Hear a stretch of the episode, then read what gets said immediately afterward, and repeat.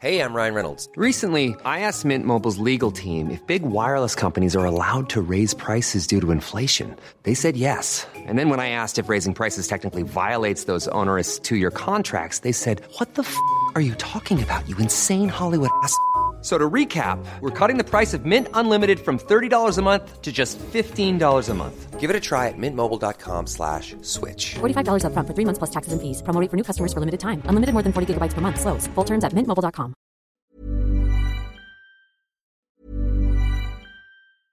Ryan Reynolds here from Mint Mobile. With the price of just about everything going up during inflation, we thought we'd bring our prices down. So to help us, we brought in a reverse auctioneer, which is apparently a thing. Mint Mobile unlimited premium wireless. Ready to get 30, 30, bit to get 30, bit to get 20, 20, 20, bit to get 20, 20, bit to get 15, 15, 15, 15 just 15 bucks a month. So, Give it a try at mintmobile.com slash switch. $45 up front for three months plus taxes and fees. Promo for new customers for limited time. Unlimited more than 40 gigabytes per month. Slows. Full terms at mintmobile.com. Entrevista.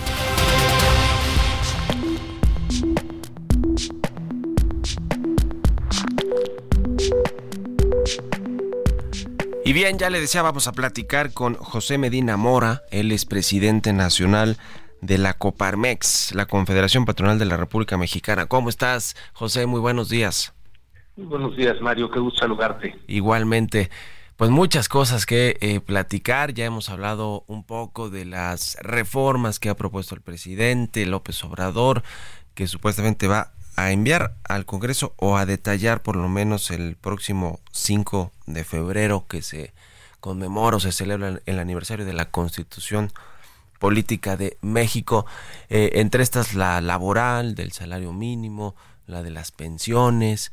Eh, y bueno, pues a estas hay otras, ¿no? Hay de, tiene que ver con los programas sociales o del bienestar, tiene otra que ver con la, lo electoral, la del Poder Judicial y más recientemente ha hablado de los organismos autónomos, de desaparecer al INAI, a la COFESE, al, al IFT, todos los, organismos reguladores también de los sectores económicos.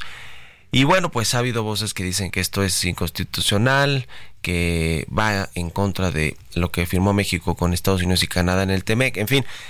Pero bueno, pues además de todo, lo que sí genera es incertidumbre, eh, ¿no? Para las empresas que pues están en un negocio regulado, con, donde hay competencia, donde hay organismos que vigilan competencias y, y pues que el hecho de que los quieran desaparecer o integrar a una Secretaría de Estado, pues les genera sin duda dudas o incertidumbre. ¿Cómo están viendo el tema desde Coparmex, José? Sí, bueno, nos parece que eh, para el avance de la democracia en nuestro país, desde luego, es fundamental la división de poderes, ¿no? El ejecutivo, el legislativo y el judicial. Pero también muy importante la actuación de estos órganos autónomos. Esto es en beneficio de los consumidores, en beneficio de los ciudadanos. O sea, cada uno de estos organismos autónomos tiene una función que permite precisamente un beneficio eh, a los ciudadanos. Eh, por ejemplo, en el caso del INAI, el acceso a la información, cuando un ciudadano tiene información que no le eh, otorgan, es precisamente a, partir del INAI que se logra que reciba esa información. Eh, como es el caso, por ejemplo, de los expedientes clínicos, ¿no? Eh, anteriormente, pues estos expedientes clínicos estaban en manos del el médico y no del paciente, y es precisamente el INAI el que ordena que se entreguen estos expedientes clínicos a los pacientes, ir a los consumidores, y esto desde luego beneficia tener esa información. Y, podemos poner así ejemplos en cada uno de estos organismos, eh, en el caso del Instituto Federal de Telecomunicaciones, pues eh, simplemente eh, recordemos cómo antes teníamos que pagar por una larga distancia, una llamada nacional a otro estado, pues generaba un costo adicional de larga distancia que es precisamente el Instituto de Telecomunicaciones que permite quitar ese costo y que disminuye el costo al consumidor. Eh, también eh, con la Comisión Federal de Competencia Económica en que se rompan monopolios, como lo que vemos eh, recientemente en el caso de la tortilla, pero que también vimos cómo hemos en esta competencia de distintos proveedores de telefonía celular hemos visto bajar los costos de, estas tarifas y esto es nuevamente en beneficio de los consumidores. Entonces, cada uno de estos órganos constitucionales autónomos tiene un beneficio para el ciudadano, para el consumidor, y, por eso es importante conservarlos. El planteamiento y la reflexión que hacemos en Coparmex, Mario, es que no nada más no es momento de quitarlos, sino es momento de reforzarlos, porque sí hemos visto el cómo eh, han, recibido ataques para de alguna manera limitarlos y es importante eh, más bien reforzarlos.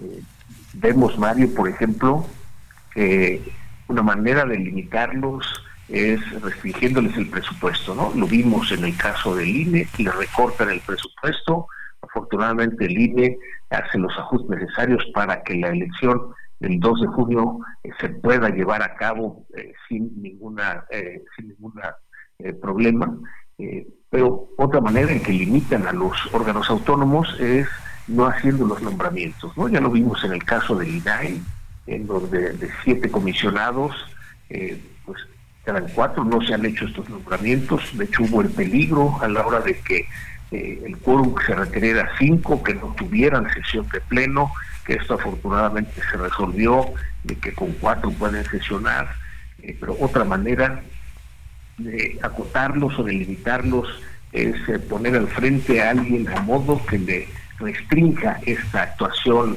autónoma, como vimos en el caso de la Comisión de Derechos Humanos, poner una persona que sigue instrucciones eh, del Ejecutivo. Y finalmente la, otra amenaza que hay es el eliminarlos, es decir, eh, han estado en constante ataque estos órganos autónomos por estas distintas maneras. Y por eso nos parece que desde la ciudadanía tenemos que hacer el llamado para que estos órganos autónomos eh, se refuercen tengan los nombramientos que les hacen falta, el presupuesto necesario, eh, de tal manera que puedan seguir operando y con eso tener los contrapesos que se requieren en, la democracia. Sí, sin duda alguna. Además de todo, Estados Unidos y Canadá, quienes son nuestros socios principales en este TEMEC, más bien han eh, buscado eso, que se fortalezcan estos eh, órganos de competencia económica, por ejemplo, y los de telecomunicaciones, eh, en fin, todo, todo lo que abone a darle certidumbre, orden a un sector o a una industria donde participan capitales extranjeros como los estadounidenses o los canadienses y en México, bueno, pues al revés, el presidente quiere quitarlos o en el mejor de los casos eh, que se vayan a una secretaría de Estado como en algún momento estuvieron, por ejemplo el caso del IFT, la COFETEL era parte de la Secretaría de, Comunicaciones y Transportes, en fin. Eh, vamos a ver qué sucede con, con este tema. La verdad se ve muy complicado porque es una reforma constitucional, hoy no tienen las mayorías el gobierno con sus partidos aliados, tampoco eh, se ve fácil la elección del, del 2 de junio para que obtengan esa mayoría calificada en las dos cámaras en el Senado y en la Cámara de Diputados. Así que vamos a ver que a esperar. Mientras tanto, parece, parecen todas estas reformas eh, más bien electorales o electoreras, ¿no? Eh, José Medina Mora, ¿cómo lo es? Aunque el presidente va a presionar y presionar a la oposición, por ejemplo, en el Congreso para que saquen la reforma de pensiones, porque imagínate cómo va a vender el presidente y Morena que la oposición ahora sí que se opuso a que mejoraran las pensiones de los trabajadores, aun cuando detrás de eso pues hay todo un asunto presupuestal y de dinero y de finanzas públicas y de eh, y de viabilidad empresarial, ¿no? Si los empresarios tuvieran que, cargar con esas tasas de reemplazo del 100%, pero están en una encrucijada, yo creo que los empresarios y la oposición por el tema de cómo se van a vender las reformas, José. siempre en tiempos electorales eh, surgen este tipo de cuestionamientos. Eh, siendo reformas constitucionales, y como bien lo señalas, al no tener la mayoría calificada, pues esto requiere de, la, de los votos de la oposición. Y bueno, si alguna de estas reformas eh, es benéfica para el país, bueno, pues en esa discusión de las distintas fuerzas políticas, pues harán las modificaciones a la Constitución.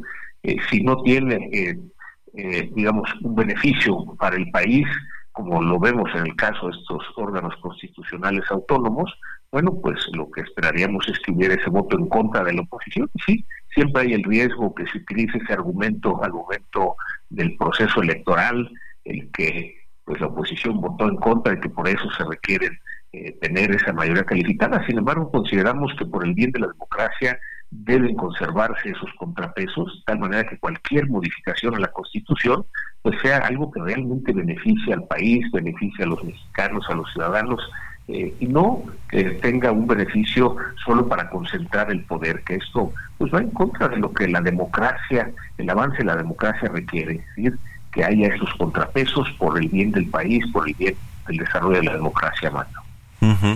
Eh, en, el, en el tema del salario mínimo, que no me acuerdo si creo que ya lo, platicamos en algún momento, eh, José Medina Mora, que sea, digamos, constitucional, que aumente eh, más que la inflación el salario mínimo, digo, en este sexenio, y ya desde el sexenio anterior ha venido aumentando de forma considerable, pero sobre todo en este muchísimo más que la inflación. Pero eh, eh, ese tema es sostenible en el tiempo, es decir, que todos los años, absolutamente todos, el salario mínimo tenga un aumento similar a los que han tenido en este sexenio. ¿No generaría eso a su vez inflación en algún momento? ¿Cómo ver el tema particular más allá de cuando conozcamos el texto de esta reforma al salario mínimo? Sí, bueno, el salario mínimo, como bien lo señalas, hemos ido eh, impulsando aumentos gradualmente para lograr recuperar el nivel que debe tener. Eh, ya se logró el objetivo de la línea del bienestar individual. Nuestro siguiente objetivo es la línea del bienestar familiar. Eh, esperamos que para el 2026 logremos llevar el salario mínimo a ese nivel, es decir, que una familia de cuatro donde dos trabajan, esos dos salarios mínimos alcancen para que los cuatro de esa familia tengan acceso a la canasta alimentaria y a la no alimentaria. Eh, es importante que los salarios se fijen precisamente en un libre mercado. Una vez que logremos llevar el salario mínimo al nivel que debe de estar, pues será precisamente ese libre mercado el que nos vaya definiendo. Eh, no es necesario que esté en la Constitución este aumento del salario mínimo por arriba de la inflación. Las propuestas, como bien lo señalas, desde el 2016 las hemos hecho eh, para recuperar no nada más eh, la inflación, sino arriba de la inflación, de tal manera que hemos logrado eh, pues más de un 100% en esta administración y aún así todavía el salario mínimo en nuestro país es el más bajo de todos los países de la OCDE, pero no llegaremos al objetivo de la línea del bienestar familiar y con esto pues lograr recuperar esa posición para el salario mínimo no consideramos que sea necesario poner eso eh, en la Constitución, de alguna manera así se ha llevado a cabo y una vez que se logre el objetivo, pues la idea es que esto se defina precisamente por el libre mercado. Y te pregunto por último, José Medina Mora, muy breve, sobre el reparto de utilidades que ayer mencionó el presidente que va a ser extraordinario para los trabajadores. Eh, sobre todo del sector minero. Eh, en ese sentido, ¿qué, qué, nos puedes decir? ¿Hay acuerdos? lo vimos hace, hace tiempo con esta con la Secretaría del, Trabajo y, y, la y la pues eh, intención de que se mejoraran ese reparto de utilidades. ¿Cómo está cómo quedó ese ese acuerdo y cómo cómo pinta para los próximos repartos de utilidades que ya anunció el presidente?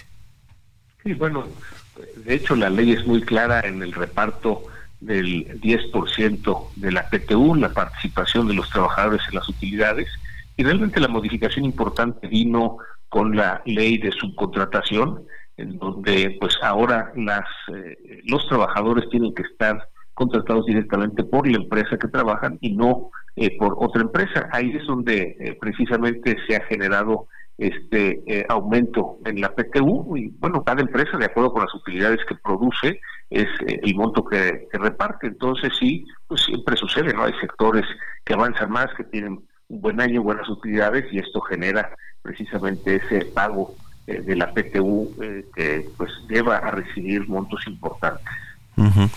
Muy bien, pues estamos en contacto. José Medina Mora, presidente nacional de Coparmex, muchas gracias y muy buenos días. Muy buenos días, eh, un saludo especial para ti, Mario, y para toda tu audiencia. Un abrazo igualmente. Mom deserves the best, and there's no better place to shop for Mother's Day than Whole Foods Market. They're your destination for unbeatable savings, from premium gifts to show-stopping flowers and irresistible desserts. Start by saving 33% with Prime on all body care and candles. Then get a 15-stem bunch of tulips for just $9.99 each with Prime. Round out Mom's menu with festive rosé, irresistible berry chantilly cake, and more special treats. Come celebrate Mother's Day at Whole Foods Market.